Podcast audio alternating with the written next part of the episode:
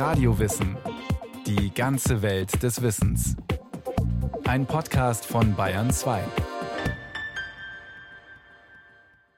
Rauhnacht oder besser Rauhnächte. Das sind die wilden Nächte in der Winterzeit, in denen gruselige Geister und Dämonen ihr Unwesen treiben, lärmend, schreiend und in Verkleidung durch die Dörfer ziehen. Aber es sind auch stille und besinnliche Nächte. Und heute in manchen Orten Touristenmagneten. Vereine organisieren die Veranstaltungen. Was steckt hinter dem Brauchtum? Die Rauhnächtsanz. Die Zwölfenzeit, wenn die himmlischen auf die Erd kommen, aber die höllischen Ausgang haben. Wenn früh die Jagd durch die Nacht rauscht und die Drut lauert, die schiere Lutz und der blutige Dammel, der Obern Gurs und Frau Perchta. Da nehmt Zeichen Acht, weil sonst etwas passiert. Es gibt zahllose Mythen und grausam gruselige Geschichten, die sich um die Rauhnächte ranken. Die dunkelste Zeit des Jahres, die doch gleichzeitig die Hoffnung und den Keim des Lichts in sich trägt. Die kürzesten Tage, die längsten Nächte. Das Ende des alten, der Anfang des neuen Jahres. Eine Zeit, die für die Menschen schon immer ganz besonders war. Und gleichzeitig eine Zeit, die erstens gar nicht genau definiert ist und deren Bezeichnung zweitens schon erhebliche Verständnisprobleme aufwirft. Schon beim Schreiben ist man sich nicht einig.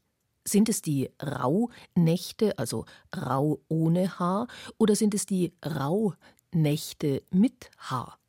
Denn je nachdem hätte das natürlich eine unterschiedliche Bedeutung.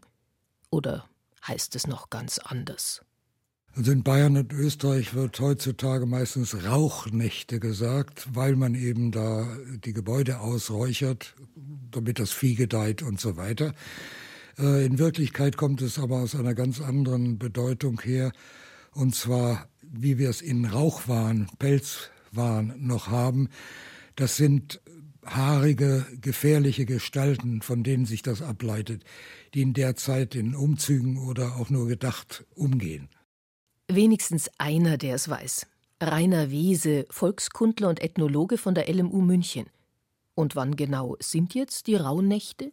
Das sind bestimmte Nächte um Weihnachten herum. Also das Datum ist in verschiedenen Regionen sehr unterschiedlich in denen es etwas unheimlich wird. Es gibt Lärmumzüge, es gibt Aberglaubensvorstellungen, Verbote, Gebote.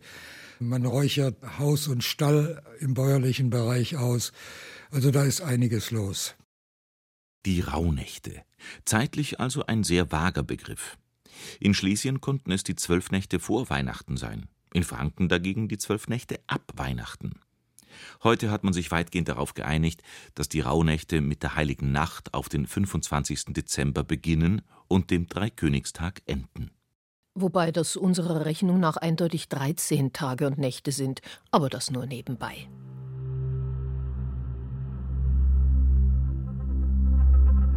Es ist die Zeit der Wintersonnenwende, die Stadezeit, die Zeit zwischen den Jahren. Schon vor rund 12.000 Jahren begehen die ersten sesshaften Bauerngesellschaften mit Festen und Riten die Sonnenwende. Damals noch von Priestern gelenkt, sie alleine besitzen das geheime Wissen um das exakte Datum der Wintersonnenwende. Dann geben die Ägypter erstmals dieses Wissen an das ganze Volk weiter. Sie entwerfen rund 2000 vor Christus die ersten Kalender, in denen die Sonnenwende angegeben ist.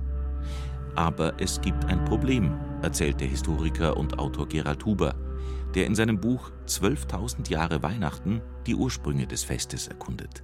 Wenn man am Anfang noch keine Schaltjahre gekannt hat, wandern diese Tage plötzlich über äh, mehrere Jahre hinweg, diese Wintersonnenwendentage.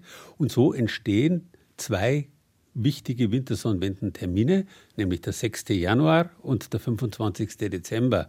In der Antike bereits, weit vorchristlich.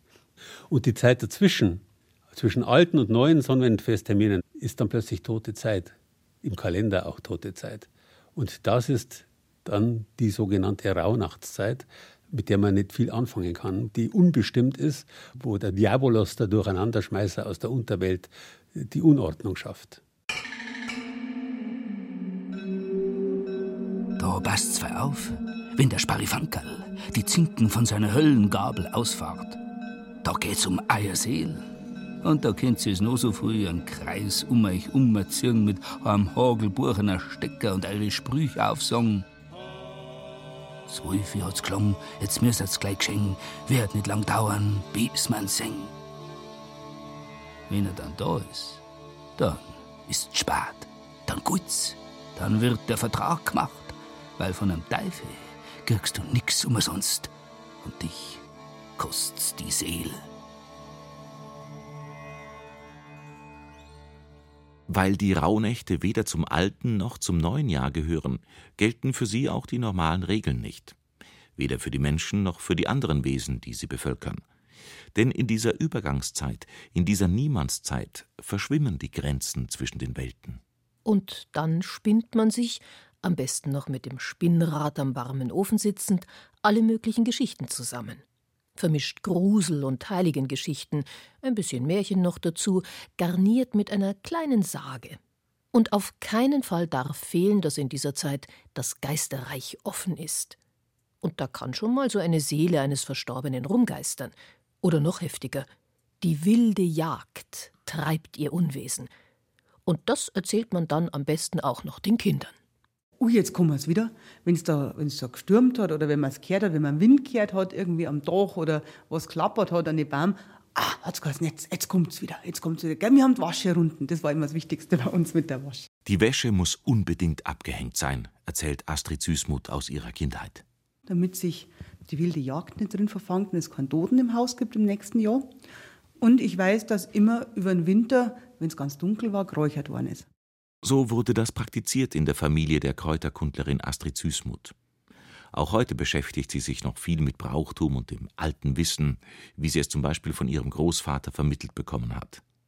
Woher dieses Brauchtum stammt? Von den Germanen, den Kelten, den Römern, aus dem Christentum? Sehr schwer zu sagen, meint Volkskundler Wese. Es fehlen einfach Quellen, auch für die germanische Überlieferung. Man kann es nicht beweisen. Obwohl, wenn Sie mal bei solchen Bräuchen dabei sind, äh, haben Sie das Gefühl, das ist wirklich uralt. Dann glaubt man an diese Thesen, auch wenn sie nicht bewiesen werden können. Also es könnte schon sehr alt sein. Und ich meine, die Wetterphänomene, die dunkle Jahreszeit, die ist ja auch schon uralt. Und da wird man schon irgendwas gehabt haben, um das äh, zu spiegeln vielleicht. Wenn man die Jahreszeit in Betracht zieht, dann trifft das sicher zu. Es ist unheimlich, wird früh dunkel, die Winterstürme ziehen über das Land. Bäume ächzen, Äste brechen, der Wind fegt um das Haus, die Kälte kriecht durch die Ritzen. Wenn man dann noch bedenkt, dass es keinen Strom gab, dass eine Krankheit vielleicht sogar den Tod bedeuten konnte, dann kann man schon verstehen, dass die Menschen sich fürchteten und gruselten ganz oben in der Gruselskala die sogenannte wilde Jagd. Da ist praktisch alles vereint, was Rang und Namen hat in der Geisterwelt. Wenn dann das Gebetleiten vorbei ist, dann kommt's, die wilde Jagd. Angeführt vom Wotan. Zwei Raben und zwei Wölfe dabei. Der Wotan selber auf einem achtbeinigen Schimmel. Hinter ihm der Teufel höchstpersönlich reiht den Eber. Und der ewige Helljager. Hinten auch tobt und schreit, pfeift und knarzt, ächzt und wimmert, als wenn's Korn morgen nicht geben dat, die wilde Jagd. Die Oberngors, die Frau Perth und die Tod, die sucht nach jemand, dem sie sich auf die Brust hocken kann. Hexen sind dabei, die Seelen von unerlöste Selbstmörder, Perchten, Alben, die Frau Holle, was euch grad einfällt. 432.000 Geister stark, die wilde Jagd. Frau Percht, die Perchta. Eine mächtige Gestalt der Rauhnächte, die streng auf die Einhaltung der Regeln pocht. Wer sie befolgt, wird belohnt, aber wehe dem, der gegen sie verstößt. Wer dann nur Albträume hat, ist noch glimpflich davon gekommen. Denn die Frau Percht bestraft schon mal mit Aufschlitzen des Bauches. Sicher ist vor der Perchter und der wilden Jagd nur, wer sich im Haus aufhält. Türen und Fenster natürlich verschlossen. Aber wehe dem, der dem heranbrausenden Geschwader draußen begegnet, vielleicht sogar mutwillig die Begegnung sucht, weiß Astrid Süßmuth von ihrem Großvater. Es sind Burschen im Wirtshaus gesessen und einer war dann recht wütend und hat gesagt, also für 100 Taler gehe ich hinaus und schau mir das an. Und die anderen haben gesagt, nein, das traust du ja nie. Und er hat sie unter ein Bruckerl duckt und hat gewarnt, bis die wilde Jagd kommt und wollte ihr zuschauen. Aber dann ist eine von den Perchten ausgeschert, hat mit einem Hackel ihm ins Knie gehauen und ist weitergeflogen. Er ist dann raus und hat nicht mehr gehen können. Und erst ein Pfarrer hat dann gewusst, das war die wilde Jagd und er muss am nächsten Mal nochmal hingehen und da wieder zuschauen. Und tatsächlich hat er sie wieder nach einem Jahr, ist er wieder da hingegangen, voller Angst und dann ist die Percht wieder gekommen und hat das rausgezogen und dann war alles wieder gut. Wobei die Geister der Rauhnacht nie nur Böses gegen die Menschen im Schilde führen, das arme Opfer einfach mitnehmen und besinnungslos im Schnee liegen lassen, mit frisch und für alle Zeiten ergrautem Haar. Das ist mit der ganzen wilden Jagd eigentlich so, sie kann am helfen, sie kann am Gutes tun. Die Percht ist auch nicht bloß gefährlich und schlecht, sondern von der heißt dann auch wieder, sie kommt, wenn eine Frau in Kindsbettnot ist. Sie beschützt die kleinen Kinder. Sie hat immer wieder schon Wanderer vom Berg runtergebracht, wenn es dunkel und gefährlich geworden ist. Also das sind sehr zweischneidige Geschichten. Es heißt aber immer, wenn man diese Figuren, diese legendären Figuren nicht wertschätzt, wenn man drüber lacht oder wenn man sie verlacht, dann werden sie sich rächen. Was eigentlich, wenn man das ganz genau hinterfragt, für mich dann bedeutet, dass ein, ein vernünftiger und bewusster und wertschätzender Umgang mit der Natur gefordert ist. Es ist also viel Unruhe, viel Wildes in diesen Rauhnächten, viel Zerstörerisches. Aber die Menschen können sich auch davor schützen. Sie können dem wilden Treiben Ruhe, Besinnung und Einkehr entgegensetzen. Dazu gehört auch, dass man die Feiertage, die Stadezeit gut vorbereitet angeht. Was bei uns immer ganz wichtig war, ist, dass vor Weihnachten, vor der Wintersonnenwende alles abgeschlossen war, dass die Hausaufgaben fertig waren, dass man nicht nur lernen haben müssen. Meine Eltern haben genauso dann gesagt, jetzt brauchen wir nichts mehr machen, jetzt sind wir daheim. Es war wichtig, dass alle Urlaub haben, dass man zusammen ist. Meine Mama hat vorkocht. Es gab immer reichlich zum Essen. Das ist ja eine sehr alte Überlieferung während dieser ganz dunklen Zeit, dass man ähm, da reichlich an Speisen und Getränken hat, um im nächsten Jahr nicht hungern zu müssen. Also lieber das Schmalzgebäck vorher hergerichtet und dann eins gleich auf das Fensterbrett für die armen Seelen gelegt. Überhaupt sollte man Verbote in den Rauhnächten ernst nehmen und da gibt es, sagt Volkskundler Wese, einige. Man darf sich während der Rauhnächte nicht auf einen Tisch setzen, sonst kriegt man Furunkel. Ja, dann gibt es Arbeitsverbote. Man soll während der Nächte nicht waschen, nicht backen, nicht spinnen, nicht düngen. Es gibt Namenstabus. Man darf bestimmte Tiernamen nicht aussprechen. Zum Beispiel darf man nicht den Wolf, den Fuchs, Ratten oder Mäuse beim Namen nennen in der Zeit. Und es gibt Abwehrzauber, dass also keine bösen Geister, keine bösen Mächte ins Haus kommen. Und deswegen wird das Haus verschlossen gehalten. Man leiht nichts aus. Man deckt das Wasser zu, das ist ja gefährdet, das kann vergiftet werden und das Vieh muss im Stall bleiben, damit dem Vieh niemand schadet. Aber damit nicht genug. Wer sich schützen will, muss auch die notwendigen Symbole dafür kennen. Wer Hexen und Dämonen abwehren möchte, der kann dazu einen Drudenfuß benutzen, ein Pentagramm, auch Fünfstern genannt.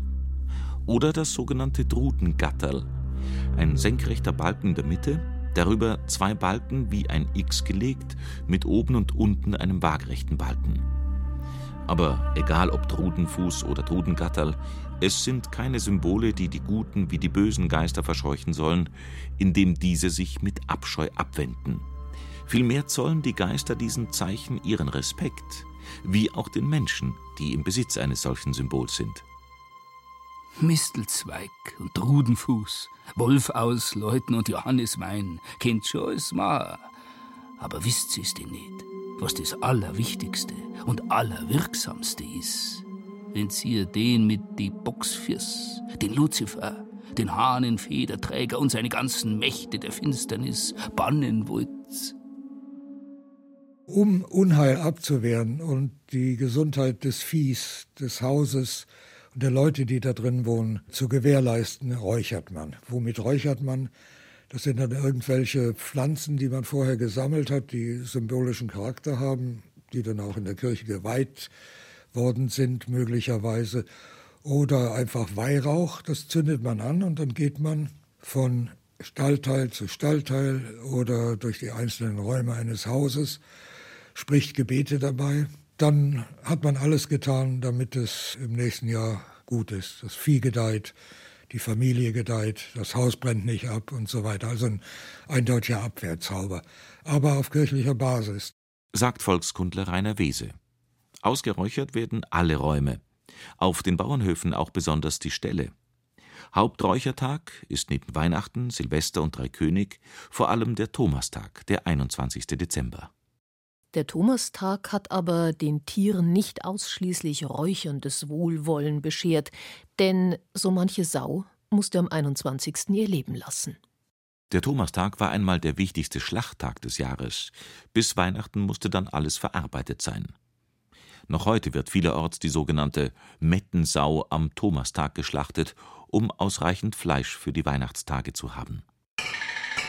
Und wenn der blutige Dammerl sein blutigen Haxen durch Tür ins Stumm eine schirbt, Kinder, na passt auf, weil wo der blutige Dammerl ist, ist sein Hammer nicht weit. Weil es heißt ja nicht umsonst, der Dammer mit dem Hammer. Wenn er euch erwischt, na, ist geschenkt um euren Schädel. Aber die Thomasnacht war, als längste Nacht des Jahres, nicht nur zum Fürchten da. Sie war auch eine bedeutende sogenannte Losnacht, eine Nacht, in der man in die Zukunft blicken konnte, wenn man die richtigen Rituale kannte. Die Losnächte. Das Los, unser Wort Los, hat nicht umsonst eine doppelte Bedeutung. Wir kennen ja alle das Glückslos, aber auch das Los in der Bedeutung von Schicksal. Und im Bayerischen heißt Losen auch hören. Wenn man nämlich hinhört, achtsam ist, dann wird man sicher auch etwas sehen, wie der Weg in die Zukunft gehen kann, möglicherweise.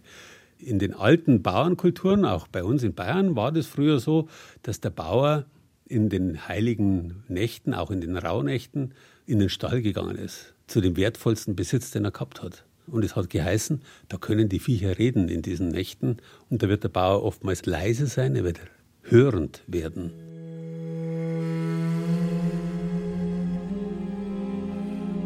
Der Blick in die Zukunft.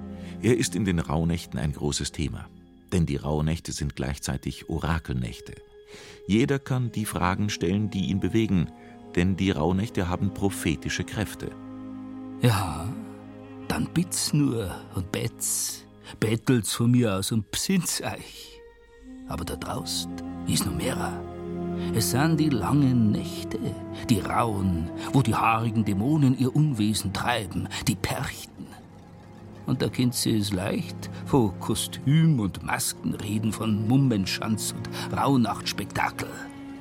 Wenn's ihr der Percht begegnet, da wird's euch gleich anders werden.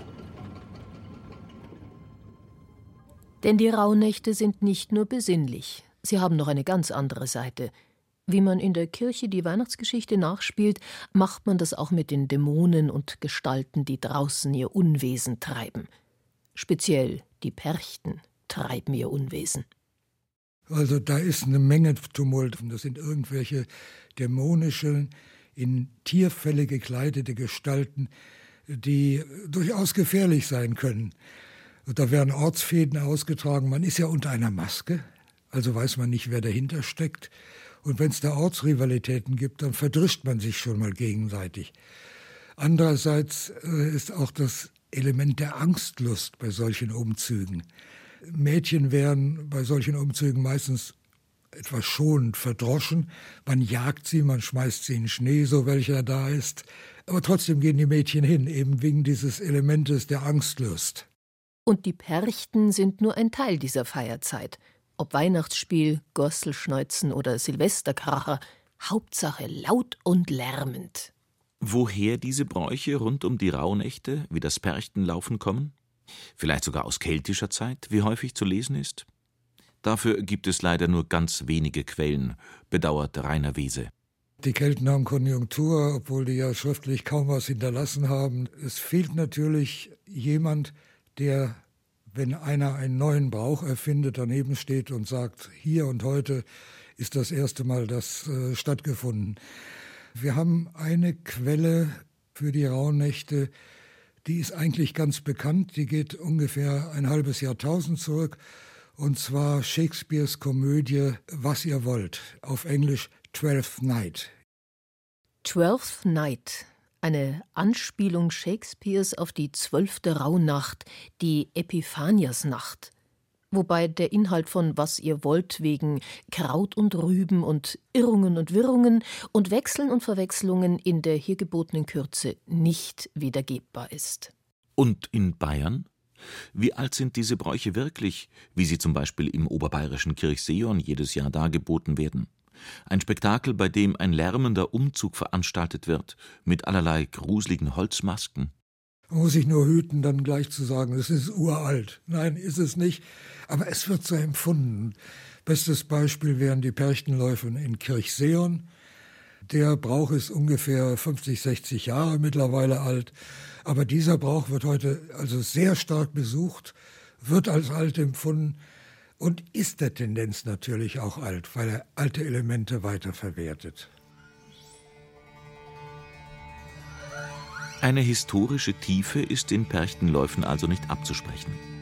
Und wenn so ein Brauch seine Funktion erfüllt, nämlich dass eine Gemeinschaft zusammenrückt und so auch den internen Zusammenhalt fördert, dann ist das auf jeden Fall ein positiver Aspekt. Wilde Bräuche, Perchten, Gosselschneuzen, oder doch lieber das Haus abschließen, Wasser abdecken, Pentagramm herrichten, den Maria Himmelfahrtskräuterbuschen verräuchern und am besten gar nichts tun, außer die Wäsche abhängen.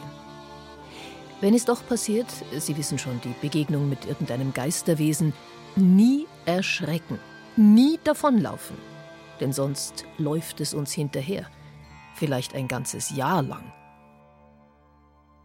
Und noch ein Trost. Schließlich sind ja die Rauhnächte, die Finsternis und diese langen, geisterreichen Nächte nicht denkbar ohne ein anderes Fest. Das Fest des Lichts, das in die Welt kommt. Des Lichts, das alle erhält. Weihnachten.